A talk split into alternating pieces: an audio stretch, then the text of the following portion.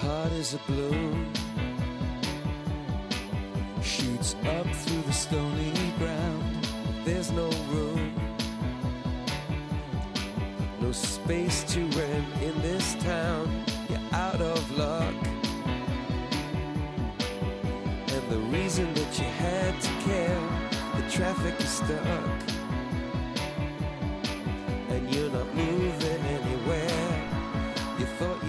Comienza en Radio María Sexto Continente, con el obispo de San Sebastián, Monseñor José Ignacio Munilla.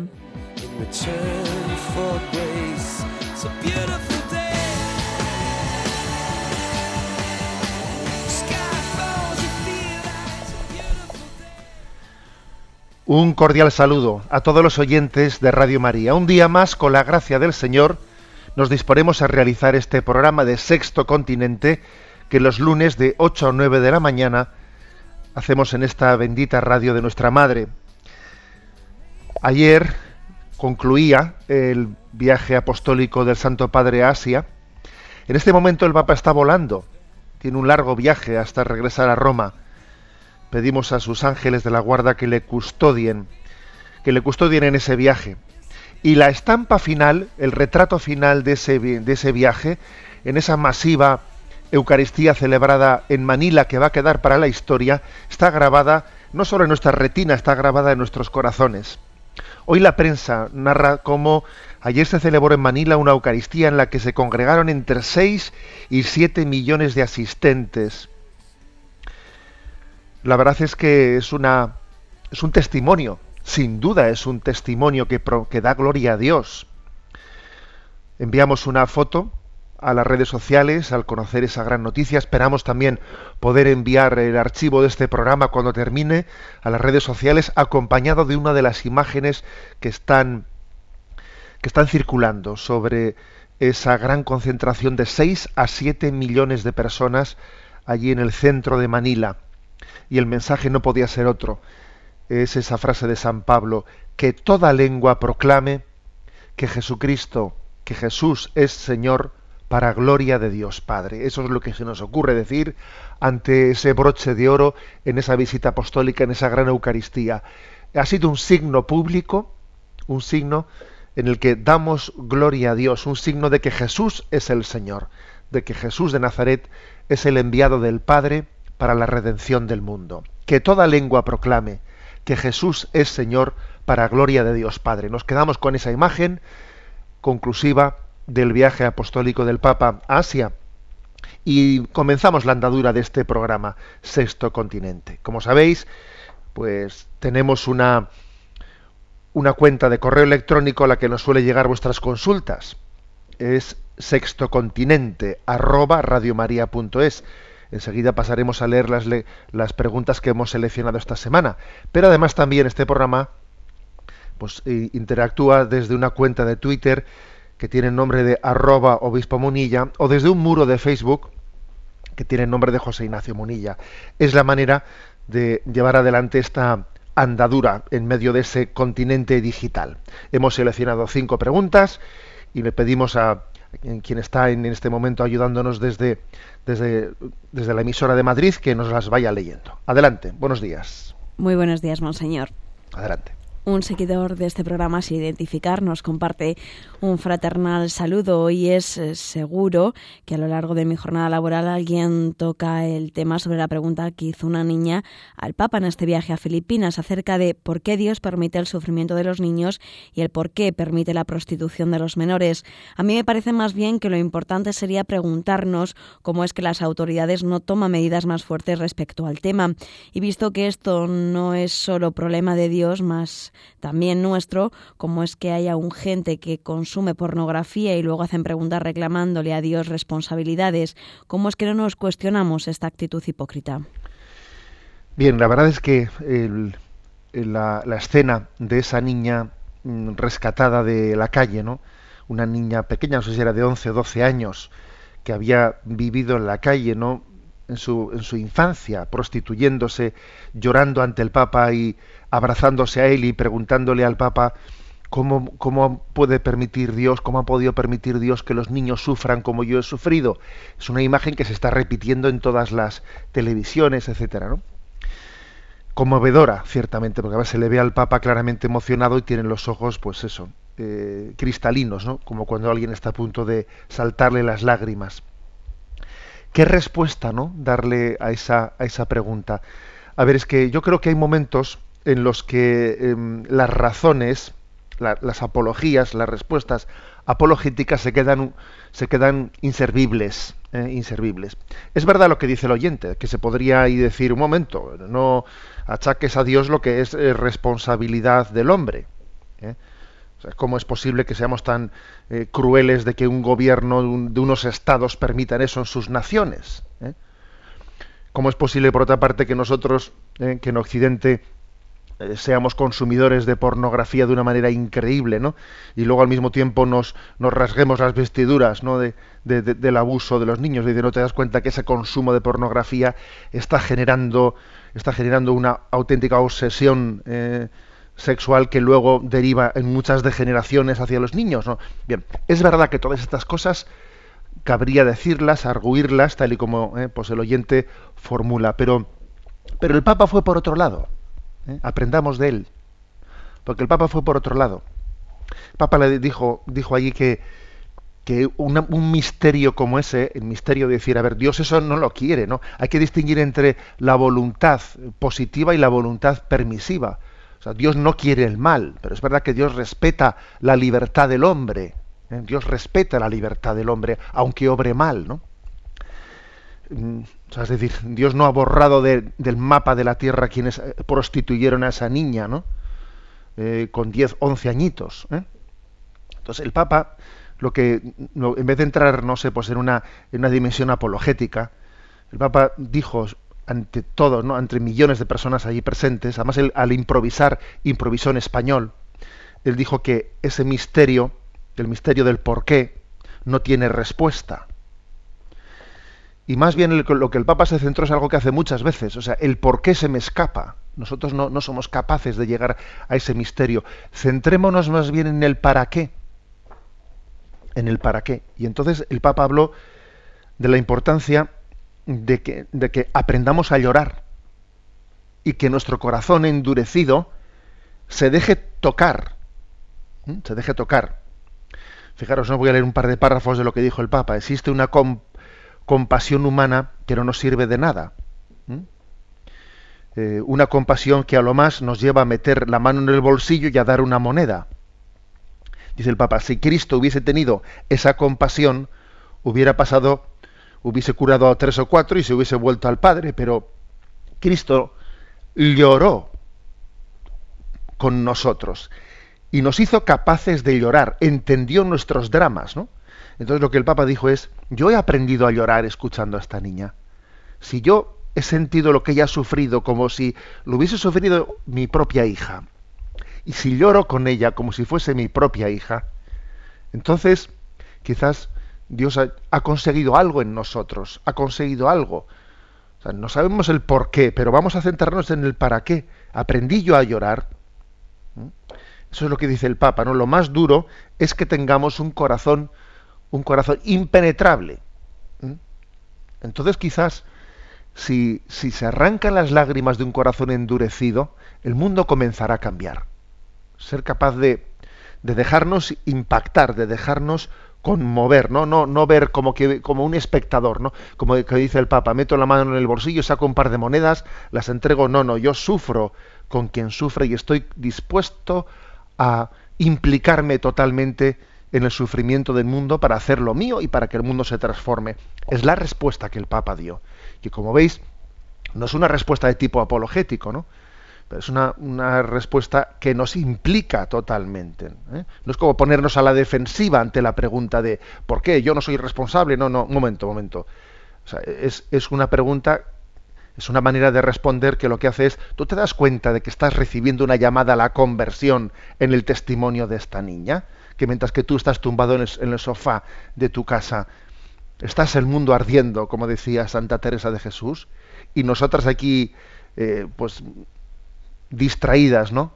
distraídas en estas naderías y en estas tonterías? Eh, bueno, es, es, la respuesta que dio Santo Padre de la que tenemos que aprender mucho ¿no? a la hora de acompañar el sufrimiento del mundo.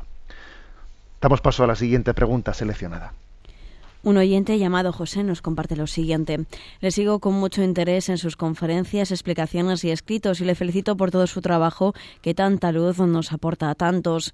En el último programa de Sexto Continente del lunes 12 de enero habló usted de la manifestación de París tras los actos terroristas y hizo algunos comentarios sobre el Islam que, por lo que yo conozco, no se ajustan a la realidad. Lo juzga usted muy benévolamente, no sé si por convicción o por diplomacia. Prueba de que el problema es el Corán es que los católicos están perseguidos en todos los países musulmanes del mundo, que en todas las escuelas coránicas se inyecta el odio a los no musulmanes, especialmente a los católicos y judíos, y que los países árabes no solo no condenan las persecuciones y asesinatos, sino que los aplauden y financian. Vamos a ver, yo creo, José, tú me decías, a ver, mm, la forma en la que tiene el obispo de hablar es, un poco pues por, por prudencia, eh, por prudencia, por diplomacia, o, es que no, mm, no sé, o quiere ocultar, ¿no? Pues también los problemas eh, objetivos que existen en el, en el Islam, en el Corán. Vamos a intentar eh, responder a tu pregunta. Vamos a ver, yo creo que lo que es incorrecto es entender que el Islam en su conjunto es fundamentalista Creo que eso es incorrecto. ¿eh?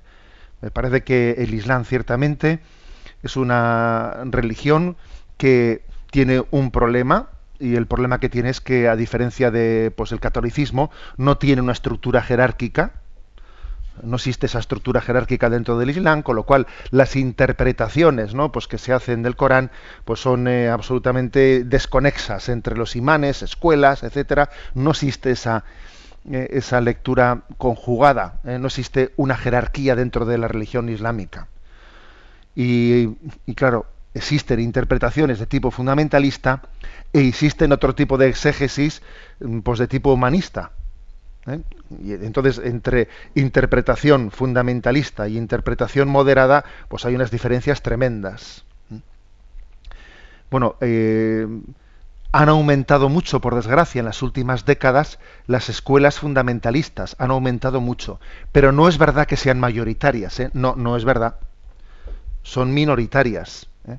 Lo que ocurre es que, claro, que una minoría, esa minoría fundamentalista no solo ha crecido, sino que es que, claro, mete mucho ruido y, y el, eh, pues la gran mayoría del Islam, que es moderada, pues claro, pasa desapercibida, mientras que ese problema fundamentalista pues está ahí yo creo ciertamente que hay una aquí eh, la gran mayoría del Islam moderado debiera, ¿no? Debiera de, hacer unos esfuerzos eh, superiores a, los que se están haciendo actualmente de denunciar ¿no? esa tendencia fundamentalista dentro del Islam.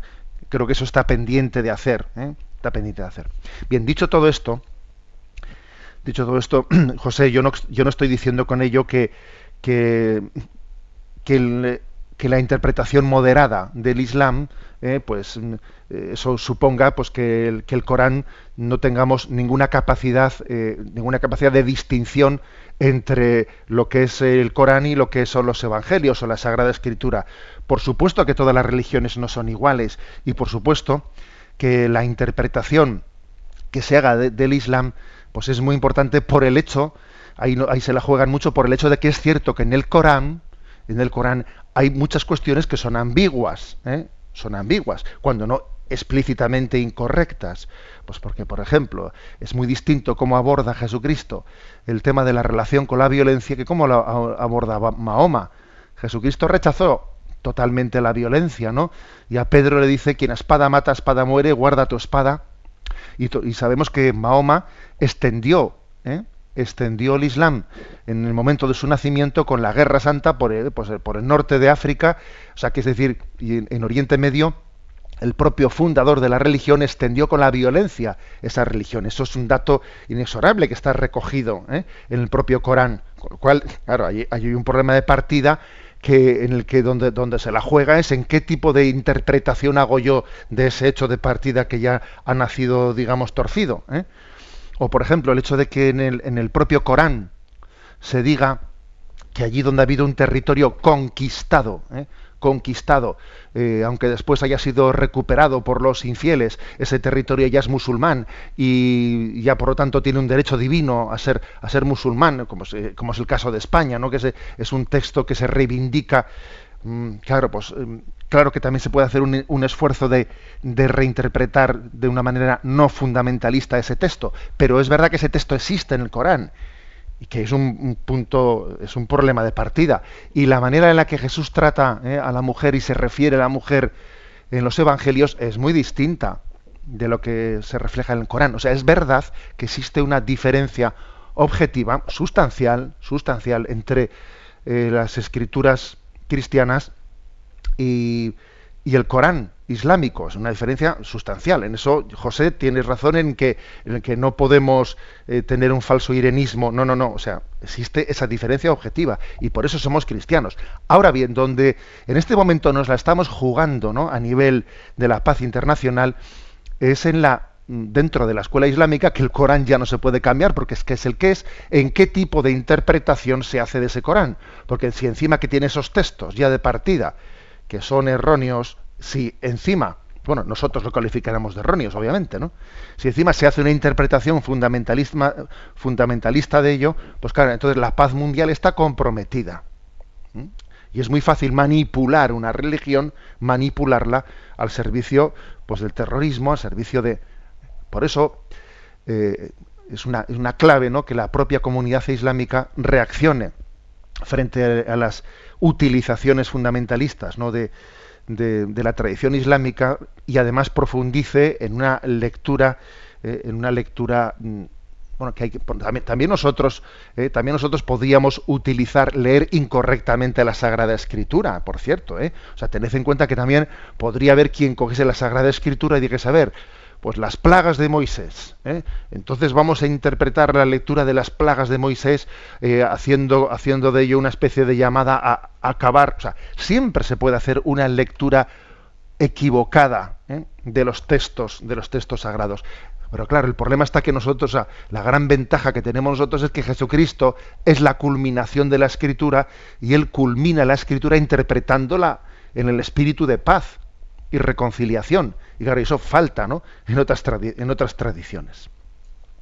Venga, damos paso a la siguiente pregunta.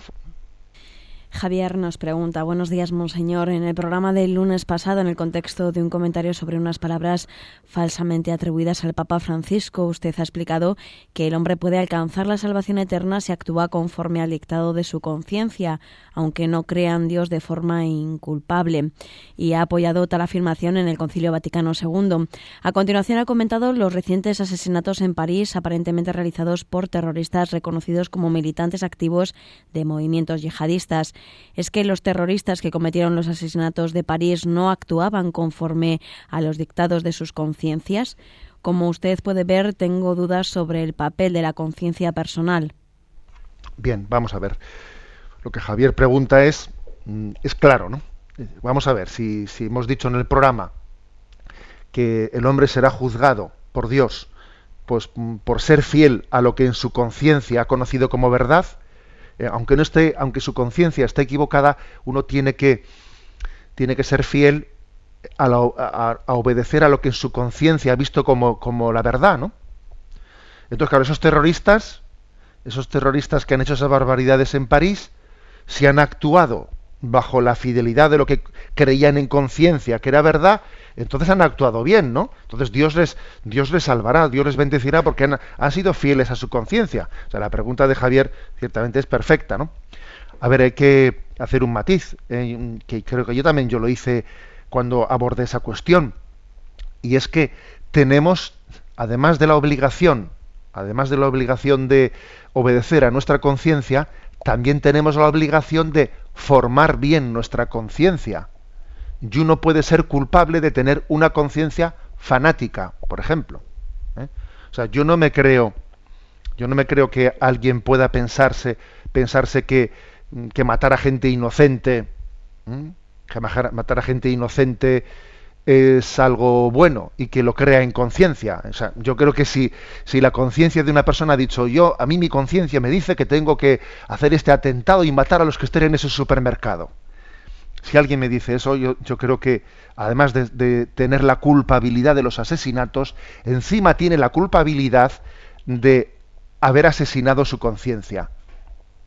Son dos asesinatos, el de la gente inocente de ese supermercado y el del asesinato de tu propia conciencia, porque no me creo que la conciencia sinceramente eh, haya podido llegar a pensar eso. Una cosa es una conciencia errónea, o sea, de que alguien puede estar equivocado de buena voluntad. ¿eh? Y otra cosa es la conciencia increíblemente errónea. Y hay que distinguir las dos cosas. Pueden existir conciencias erróneas, pero ojo, que también existen las conciencias increíblemente erróneas. No me creo, o sea, es imposible que eso haya podido ocurrir, que la conciencia te dicte eso sin que tú hayas tenido culpabilidad en, en que en tu fanatismo, en tu soberbia, en tu has violado tu conciencia y ahora dices que tu conciencia te dicta. No, no, perdón, tú has asesinado tu conciencia. Y en vez de ella has puesto, pues sencillamente, pues un bloque ideológico en el que justificas todo tu pecado. ¿Eh? ¿De acuerdo, Javier? O sea, luego hay, que distinguir dos cosas. Nuestra obligación de, de obedecer a la conciencia, pero ah, ojo, antes que eso es la obligación de formar bien nuestra conciencia. ¿eh? Damos paso a la siguiente pregunta seleccionada. Antonio y Maruja nos formulan la siguiente pregunta. Don José Ignacio, ¿por qué la Iglesia no admite como moralmente buenas las relaciones sexuales entre personas del mismo sexo? ¿Cuáles pueden ser las causas de la homosexualidad? ¿Qué medios propone la Iglesia para superar o encauzar adecuadamente la homosexualidad? Muchas gracias. Bueno, mucha pregunta también, ¿no? Para así de responderla en un flash. ¿eh? También habrá en su momento cuando explicamos el catecismo de la Iglesia Católica esto lo eh, lo explayamos, pero mm, dicho brevemente, porque hoy en día estamos en el mundo de la comunicación y también se nos requiere, ¿no? Pues, digamos, respuestas sencillas, ¿no? Aunque hay que tener cuidado de que las respuestas sencillas no reduzcan una, pues una verdad al simplismo. Pero sí que la verdad eh, es capaz de expresarse sencillamente, porque la verdad siempre es capaz de expresarse sencillamente. Las relaciones homosexuales eh, sexuales o homosexuales son contrarias eh, al orden natural, a la ley natural, porque en sí mismas, en sí mismas, no realizan la finalidad, una finalidad clave de la sexualidad, que es la, la, la reproducción. Y además también son incapaces de realizar esa vocación de la, de la entrega mutua, que solamente se puede realizar plenamente entre el hombre y la mujer, que han sido creados antropológicamente en una complementariedad que tienen el hombre y la mujer y no tienen dos hombres o no tienen dos mujeres. Por lo tanto, hay dos finalidades de la, mm, de las, de la sexualidad que quedan sin cumplir en las relaciones homosexuales. Claramente, ¿no? La apertura, la transmisión de la vida y esa capacidad de complementariedad, de entrega complementaria que existe entre el hombre y la mujer. Eh, imaginémonos una cosa, ¿no? Imaginémonos lo que fue en la cultura romana, la cultura romana, lo que era el utilizar la, la, comida eh, fuera, fuera de la finalidad para la que la propia comida ha sido creada. Cuando el imperio romano fue degenerando, era muy fre frecuente que existiesen un tipo de, de comilonas, de bacanales, en las que los, los romanos, los ciudadanos romanos de aquella Roma decadente, se comían y hacían eh, una serie de banquetes, banquetes sin fin, en el que para poder seguir comiendo lo que hacían era vomitar la comida, nos vomitorium, y así, habiendo hecho sitio, seguir comiendo. De manera que llegaron a, llegaron a, a invertir lo que era la, la finalidad de la, de la alimentación, que es el alimentarse, ¿no? haciendo de la comida únicamente como eh, una finalidad en el placer en sí misma. Cuando uno hace de la comida, eh, olvida de que la comida tenía un que tenga un buen provecho, ¿no? Como decimos, que tenga un buen provecho. La comida tiene la finalidad de que aproveche a la, a la salud del hombre. Si uno hace de la comida un fin en sencillamente de, buscar en ella placer, y cuando uno ya se ha llenado, pues, pues eso, pro, provoca un vómito para seguir comiendo, está, está utilizando algo fuera del fin natural para el que ha sido, ¿eh? ha sido creada. Bueno, pongo ese ejemplo para que entendamos de que también la sexualidad no puede ser utilizada fuera del fin natural para el que ha sido, ha sido creada. Eh, ha preguntado aquí Antonio y Maruja, preguntan en su pregunta, ¿no? ¿Y cuáles pueden ser las causas de la homosexualidad? la Iglesia lógicamente no entra a definir, ¿eh? porque esto es una cuestión ya más técnica, ¿no? Eh, de cuáles son las causas de la homosexualidad. Pero sí es cierto que hoy en día, en, la comunidad científica mm, que, se, que trabaja y se dedica a estudiar este tema, prácticamente se, se, ha obtenido la conclusión de que la homosexualidad no tiene un origen, un origen genético, no lo tiene, sino que tiene un origen eh, de tipo emocional psicológico. O sea, es algo ya que, está suficientemente estudiado, ¿no? Suficientemente estudiado. Si la homosexualidad tuviese un origen genético, pues por ejemplo, todos los gemelos univitelinos tenían que ser siempre eh, homosexuales y no es así. O sea, existen una, una serie de estudios realizados sobre gemelos univitelinos y el tema de la homosexualidad que es un estudio determinante, determinante para rebatir la posibilidad de que la homosexualidad tenga un origen genético. La homosexualidad tiene un origen eh, emotivo, psicológico, por una insuficiente, eh, por, bien sea por traumas, por traumas que se han creado de abusos en la infancia, en la adolescencia, piense también por una insuficiente referencia paterna o referencia materna, que luego esas insuficientes referencias masculinas o femeninas después generan unas carencias que se buscan eh, compulsivamente en relaciones homosexuales porque no tuvo esa referencia en la adolescencia, etcétera. Y por supuesto estas heridas emocionales pues pueden ser acompañadas, claro que pueden ser acompañadas. Y existen muchos terapeutas que hacen una gran labor de acompañamiento y de sanación de esas heridas emotivas que estuvieron en el origen ¿eh? de esas tendencias homosexuales. Bueno, esto sería una respuesta breve ¿eh? a la pregunta de Antonio y Maruja. Y vamos a la última de las seleccionadas en el programa de hoy. María Teresa nos dice, he leído el mensaje que usted ha mandado a las redes sociales al término de sus ejercicios espirituales y le agradecería que nos compartiese cómo entiende usted su significado. Como usted bien sabe, se trata del Búscate en mí de Santa Teresa. Bueno, en primer lugar, agradeceros. Hemos estado unos 40 obispos eh, la semana anterior haciendo ejercicios espirituales nos los ha impartido pues, el provincial de los carmelitas y han sido unos ejercicios muy teresianos ¿no? en este contexto del quinto centenario del nacimiento de Santa Teresa. Entonces he enviado a las redes sociales pues una especie de conclusión, a ver, conclusión de los, de los ejercicios, ¿no? Y la conclusión es búscate en mí. Es una frase que el Señor le inspira, ¿no? A Teresa de Jesús. El Señor le susurra a Teresa de Jesús esta expresión, búscate en mí. A ver, una pequeña explicación de esta, de esta frase, tal y como nos, la pide Santa Teresa. Está recogida en una, en una de las poesías de, de Santa Teresa. Alma, buscarte has en mí, y a mí buscarme has en ti. Vamos a ver, eh, es más mm, eh, es más fácil entender, de una manera muy, muy, digamos, ligada al Evangelio, que a Jesús le tenemos que buscar en nosotros, ¿no? Cuando, va, cuando quieras hablar con Dios, no grites a lo alto, no, sino cierra los ojos y verás que Dios habita dentro de ti. ¿eh?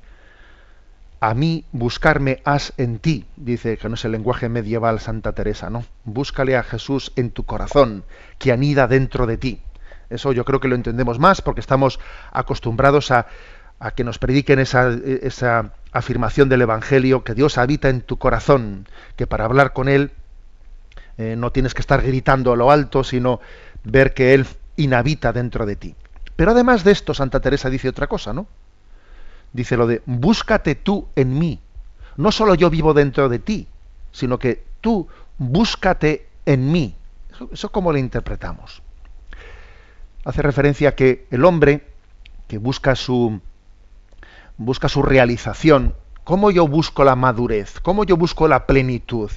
El hombre está llamado a la felicidad, que supone plenitud, supone madurez, y, no es fácil alcanzarla, porque tenemos muchas contradicciones, porque, porque deseamos ser felices y, y la verdad es que nosotros mismos pues nos contradecimos. Hago lo que no quiero y lo que quisiera hacer no soy capaz de hacerlo. O sea, tenemos un, eh, una inmadurez muy grande. Es difícil que el hombre alcance, es imposible que el hombre alcance la felicidad por sí solito. Muy difícil, ¿no?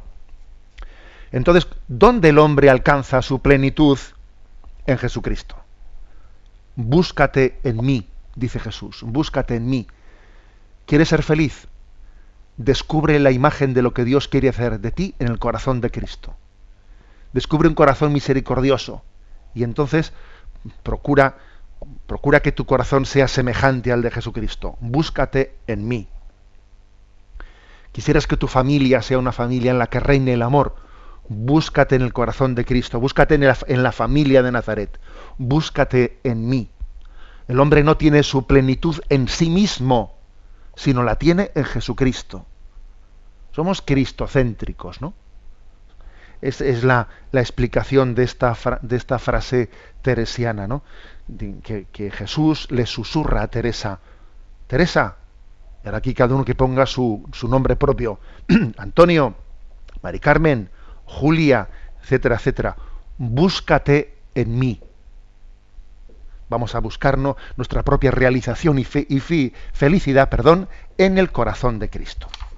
Bien, hasta aquí esta es la respuesta a las preguntas que hemos seleccionado en el día de hoy y empalmando con esta con esta reflexión sobre el búscate en mí, pues vamos a escuchar una canción que tiene música de Heiner Molina Angulo, Búscate en mí, que le pone música a esta poesía de Santa Teresa de Jesús.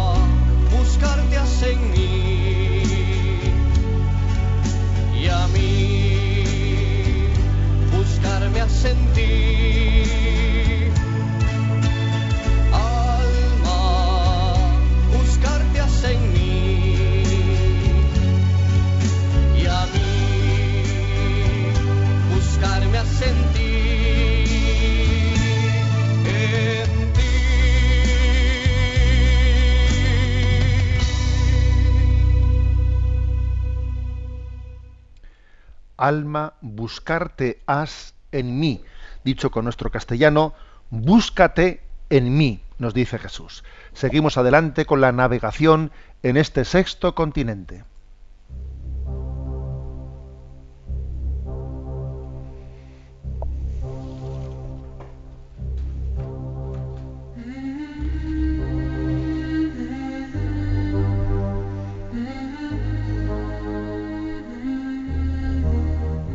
Hasta el viento y el mar le obedecen.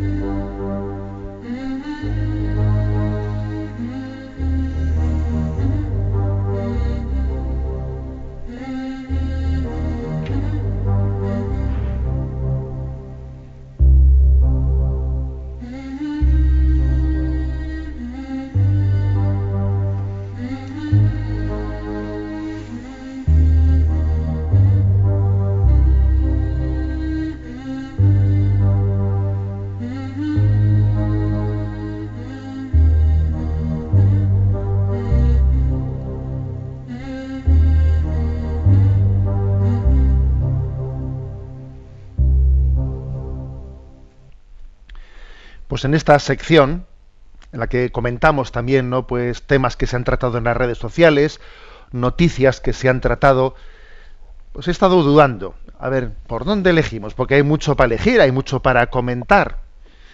Dicho, a ver, comentamos algunas noticias que indudablemente pues tienen eh, pues una, una, un retrato preocupante de nuestra sociedad que camina no de espaldas a un humanismo cristiano, ¿No hay por ahí alguna noticia positiva buena que comentar? Pues sí, existe alguna noticia que yo quiero resaltar en este programa porque también en nuestra nación, aunque se esté descristianizando, aunque se está secularizando, pero los dones del Espíritu ahí están aleteando y perviven y, hay cosas buenas, ¿no? Y no voy a negar que tuve en un primer momento, pues, eh, la tentación de, de comentar algunas otras noticias, como por ejemplo las noticias que se han publicado sobre el índice de natalidad en España, que es terrible. Es un índice de natalidad bajísimo, ¿no? Mm, de los últimos, ¿no? De los más bajos de todo el mundo. Y además, pues con una perspectiva de envejecimiento que obviamente eso afecta mucho, ¿no?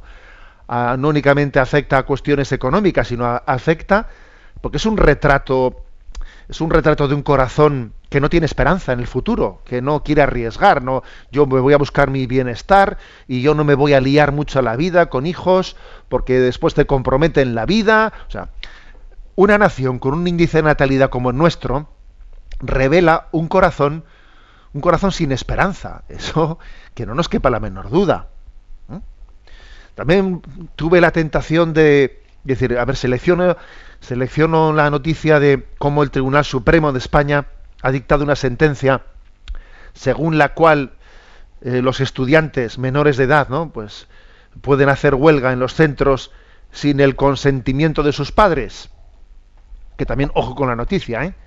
que el Tribunal Supremo haga pues una interpretación en la que a ver los estudiantes de secundaria, de bachillerato, etcétera, pues aunque sean menores de edad, no necesitan permiso de sus padres para hacer huelga, con lo cual toma sentencia, es una sentencia en la que la familia, los padres, van perdiendo ¿no? su capacidad, su patria potestad sobre sus hijos, la van perdiendo.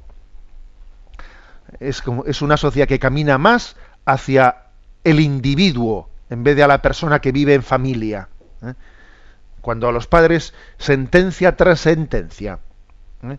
Se les va quitando, se les va quitando eh, ¿Os acordáis de la ley del cachete? Pues, una, una, ley en la que si un padre eh, le había dado un cachete a su hijo, eh, por supuesto que con esto no estamos diciendo que estamos a favor de los castigos corporales desproporcionados, ¿no? Pero hacer una ley en la que en la que un padre puede ser llevado a los tribunales de un cachete a su hijo es una barbaridad.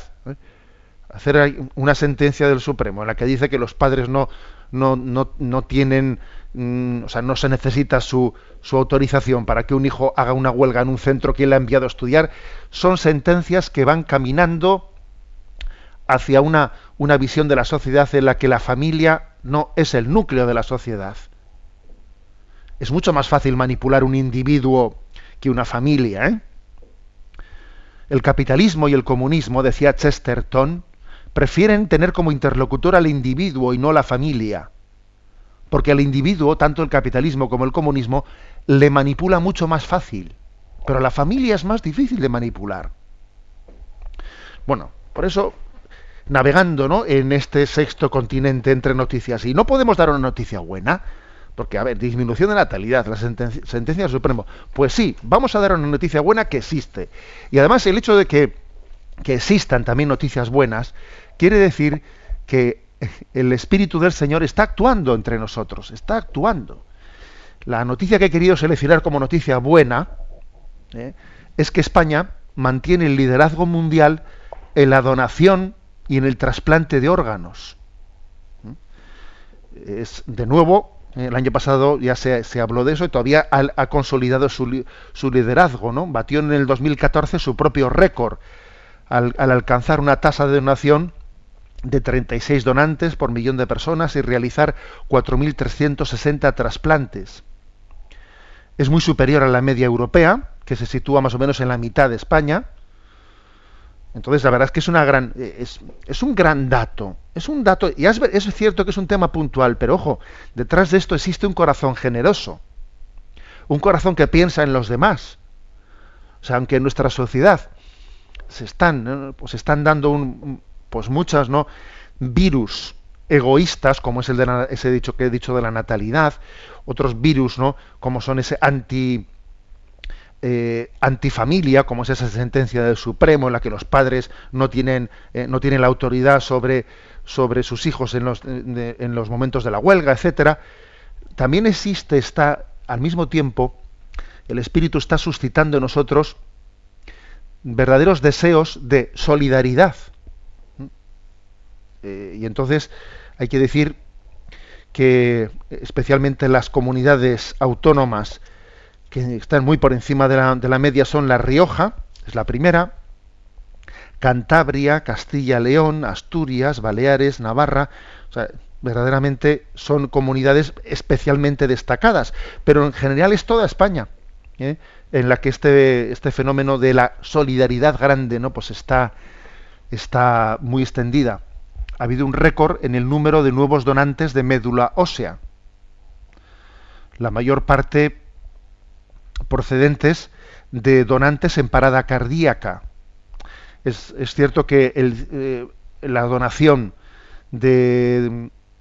en accidentes de tráfico es pequeña, es un 5%. La mayor parte de las donaciones se hacen cuando consta, bueno, en, el contexto de una parada cardíaca, que alguien no ha podido ser, eh, pues está en un momento en el que se ha intentado rehabilitarle y se ha intentado hacer pues una intervención para que el corazón vuelva a latir cuando ya es imposible pero todavía está conectado a las máquinas pues en ese momento se procede no, no ha podido ser posible de nuevo no arrancar el corazón se procede a extraerle los órganos de la persona que ha sido donante no bueno yo quisiera aprovechar este eh, este momento para decir dos cosas. Primero lo que he dicho que aquí hay un valor moral importante, que es el valor de la solidaridad, el valor de no pensar solo en nosotros mismos. Y en segundo lugar, alguien me podría decir, claro, sí, pero es más fácil ser solidario cuando ya has muerto, que al fin y al cabo eh, pues tu cuerpo ya no, a ti no te va a hacer ninguna ningún servicio. Es, ser, es una generosidad con algo que ya, como quien dice, no me pertenece. Es verdad, es verdad. ¿eh? Quizás eh, eh, la solidaridad con mi cartera, con mis bienes mientras que vivo, eh, claro, me afecta más que la solidaridad con mi cuerpo cuando ya he fallecido. Es verdad. Pero no deja de ser también un, superar, porque uno, siempre puede tener un cierto pudor, una cierta resistencia, ¿no? No deja de ser pues una superación de esa visión egolátrica de la vida.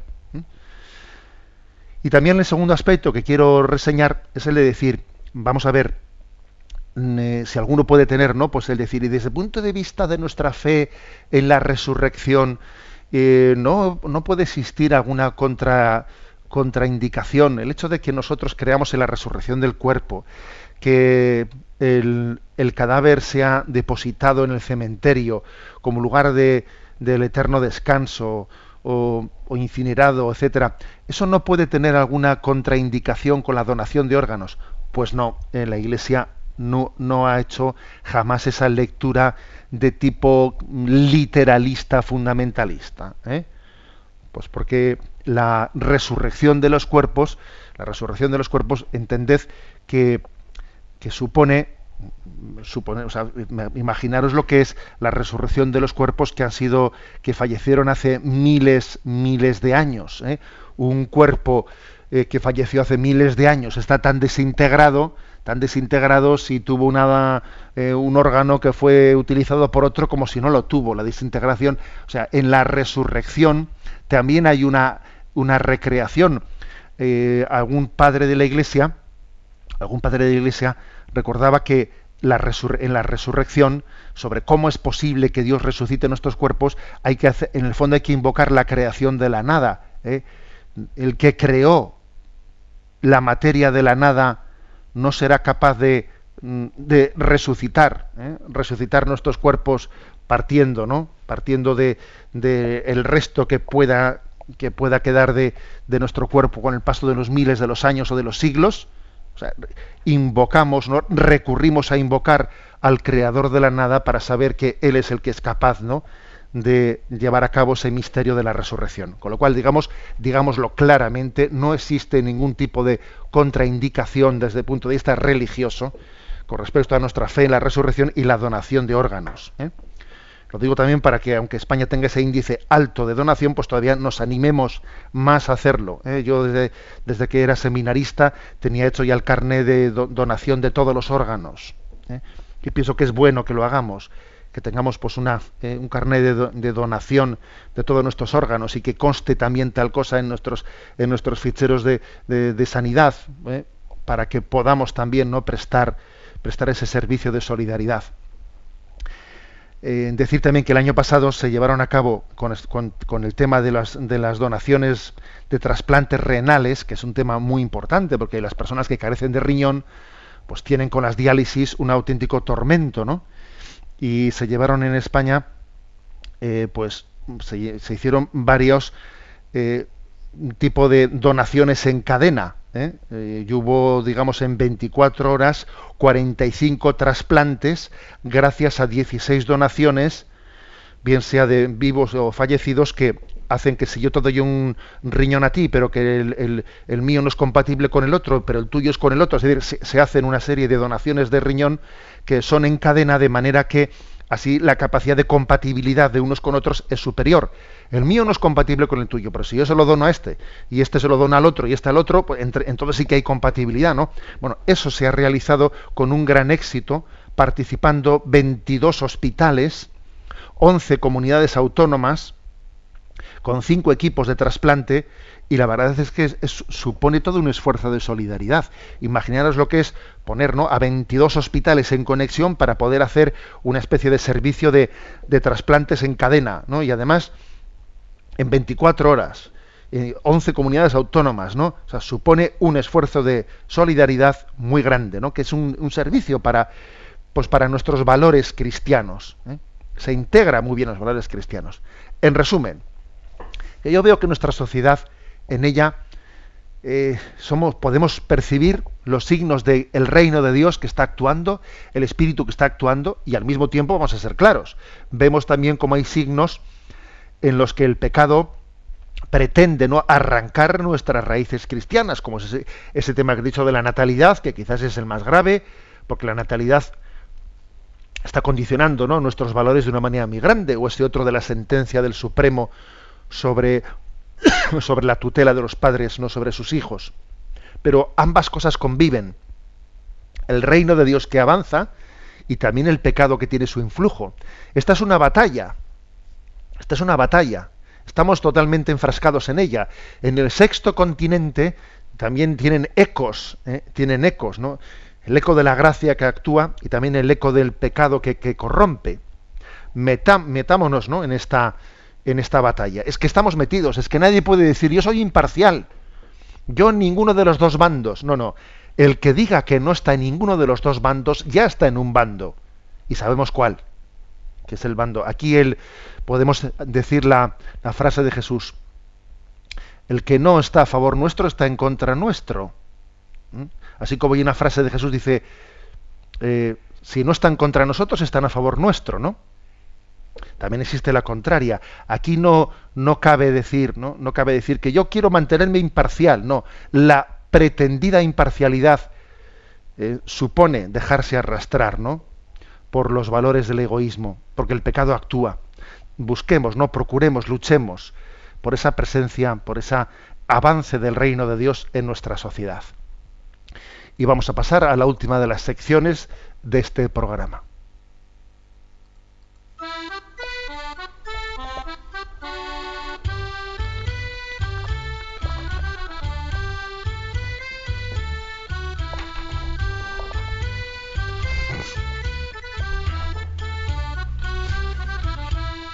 Una gota en el océano.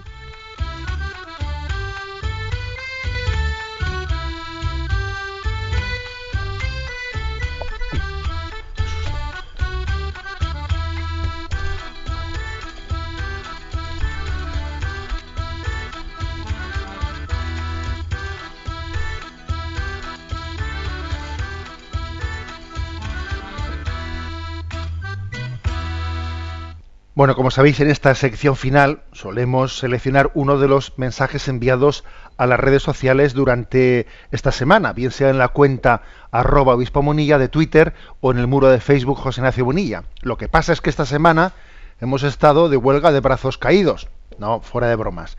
Esta semana hemos tenido silencio en las redes sociales porque estábamos de ejercicios espirituales.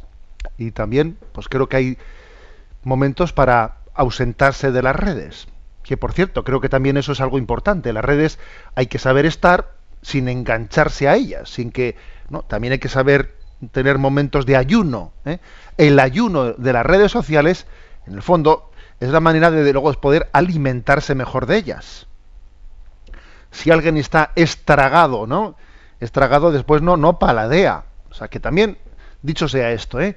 las redes sociales, para poder disfrutarlas, hay que, saber, también ayunar de ellas. Pero entonces, elijo una, uno de los mensajes enviados a las redes sociales anteriormente, antes de los ejercicios espirituales. ¿no?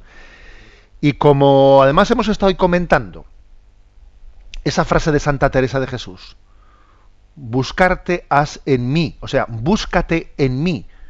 Eh, Jesús nos dice que nos busquemos en Él, que nos busquemos, eh, que que entendamos nuestra vida desde Jesucristo. En Jesucristo entendemos la vocación a la felicidad a la que hemos sido llamados. Bueno, pues he elegido un mensaje enviado anteriormente que dice, ¿no? El auténtico giro copernicano consiste en pasar del egocentrismo al cristocentrismo. ¿Os acordáis eh, pues, de, lo que supuso ¿no? el debate, el debate tremendo de cambiar de una visión en la que se pensaban que la Tierra era el centro del universo, entonces todo giraba en torno a la Tierra, ¿no? A pasar a la visión heliocéntrica de que, de que todo gira en torno al Sol.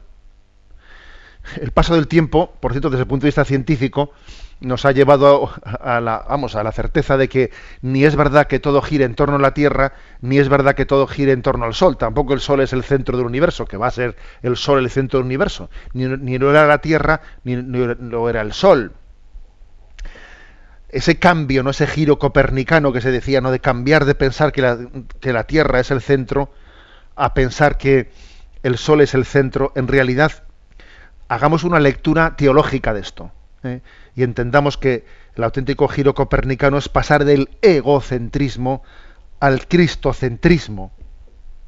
Todo no gira en torno a mí, en torno a mi yo. Es que el que piense que todo gira en torno a su yo es que tiene una auténtica desgracia. Cristo es el centro del universo. Él es el alfa y el omega, principio y fin. Es la expresión de la voluntad del Padre para cada uno de nosotros. Y la imagen con la que he querido ilustrar esta reflexión es una de nuestra querida Mafalda, que Mafalda dice en esa imagen, algunas personas no han entendido que la Tierra gira alrededor del Sol, no de ellas. ¿eh? Algunas personas no han entendido que la, que la Tierra gira alrededor del Sol, no alrededor mío, que es que a veces parece como que si yo pensase que la Tierra gira alrededor de mí. No, gira alrededor del Sol. No alrededor de tu egocentrismo. ¿eh? Por esto decimos ¿no? que el auténtico giro copernicano consiste en pasar del egocentrismo al cristocentrismo. La bendición de Dios Todopoderoso, Padre, Hijo y Espíritu Santo, descienda sobre vosotros. Alabado sea Jesucristo.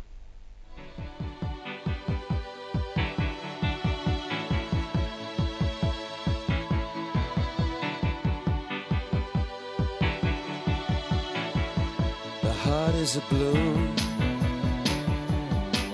shoots up through the stony ground there's no room. No space to rent in this town. You're out of luck. And the reason that you had to care the traffic is stuck